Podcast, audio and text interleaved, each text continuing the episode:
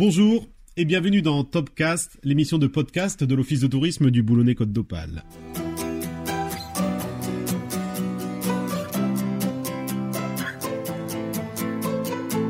Vous pouvez nous suivre sur les réseaux sociaux, partager ce podcast, le commenter avec le hashtag au Top Côte d'Opale. Ce Topcast du jour s'intitule I Love You, moi non plus. Dans un article de notre magazine touristique Reporter d'Opale, article intitulé Le Boulonnais et l'Angleterre, I Love You, moi non plus, nous disions que Français et Anglais étaient deux peuples séparés par un tout petit bras de mer, mais par un océan d'incompréhension. Nous poursuivions en écrivant que s'il existait en revanche une région qui les connaît bien, ces Anglais, car depuis des siècles elle les observe, elle les craint, elle les admire, elle les provoque, elle les combat, elle les accueille et souvent elle s'en inspire, c'est la Côte d'Opale et le Boulonnais en particulier. Revivons ensemble quelques épisodes marquants de plus de mille ans d'une mésentente cordiale qui finira heureusement par se muer en une entente cordiale et espérons-la durable. On utilise parfois une expression toute faite de ce côté-ci du Chanel pour désigner l'Angleterre, on parle d'Albion.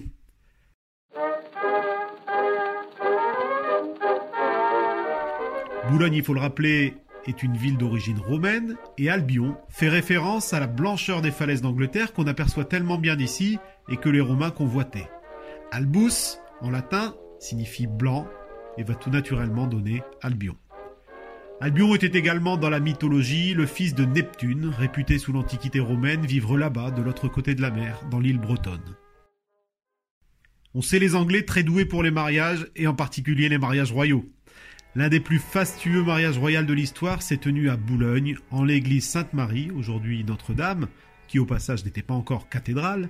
Ce mariage unissait en 1308 la fille du roi de France Isabelle au roi d'Angleterre Édouard.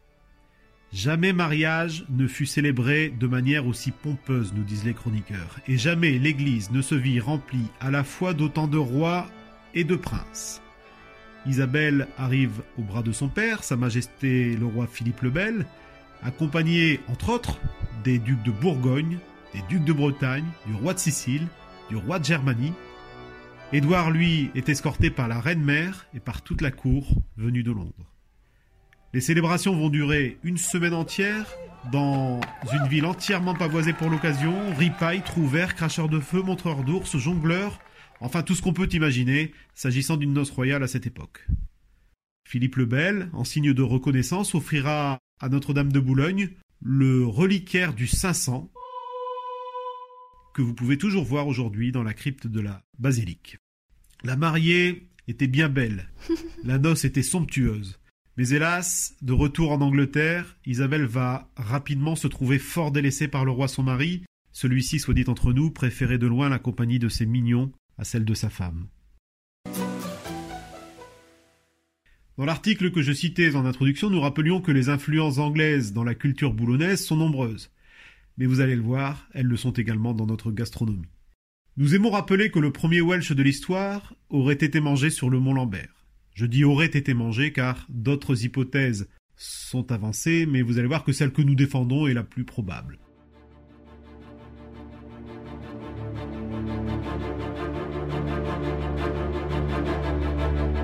1544, Henri VIII d'Angleterre met le siège autour de la forteresse de Boulogne et installe une garnison galloise sur le Boulemberg, l'actuel Mont-Lambert.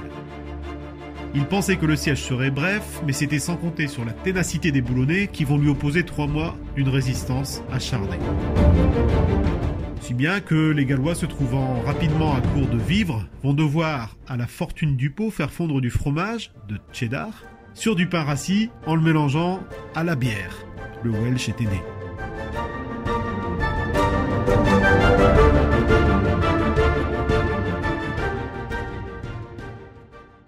Cette manière d'accommoder les restes, je vous l'accorde, devait se pratiquer dans les campagnes euh, anglaises quand la viande manquait, d'où l'appellation de Welsh Rarebits, qui signifie les quelques morceaux. Mais c'était une première sur le continent. Vous avouerez que la symbolique est tentante pour l'office de tourisme de mettre en avant ce plat devenu phare et né de la détermination et de la ténacité de la population boulonnaise. Nos restaurateurs contemporains n'ont pas manqué de l'agrémenter d'une tranche de jambon, d'un œuf et souvent de frites pour le rendre complet, comme vous le verrez écrit sur les cartes des restaurants du Boulonnais, car on trouve des Welsh dans la plupart des restaurants de Boulogne. Vous pouvez également participer à la fête du Welsh qui se tient tous les étés au Portel. Mais ce n'est pas là l'unique héritage britannique de la gastronomie boulonnaise. Par exemple, rares sont les familles de notre région qui imagineraient passer un Noël sans flamber le pudding. Cette tradition nous reste de l'époque où un boulonnais sur cinq était britannique. Dans les années 1850, soit 15 ans seulement après le départ de Napoléon, sur 31 000 habitants à Boulogne, 5 000 sont anglais et vont durablement influencer notre culture et nos traditions, car vous le savez, l'anglais aime à conserver, où qu'il soit, ses usages insulaires. À Boulogne, ils ont leur propre commerce, comme les pubs par exemple. Sept médecins anglais exercent dans la ville au plus fort de la présence britannique. Cette population se divertit aussi. Des pièces de théâtre sont jouées régulièrement en anglais. Les golfs et le tennis sont les héritages de cette présence. Il y aurait encore tellement à dire sur euh, cet héritage, et d'ailleurs nous y consacrerons prochainement deux topcasts, le premier sur les bains de mer qui nous ont été apportés, vous le verrez aussi, d'Angleterre, et le deuxième sur la création de la station d'art de l'eau par John Whitley. Si ce topcast vous a plu, n'hésitez pas à le partager sur les réseaux sociaux et à le commenter avec les hashtags au top code d'opale.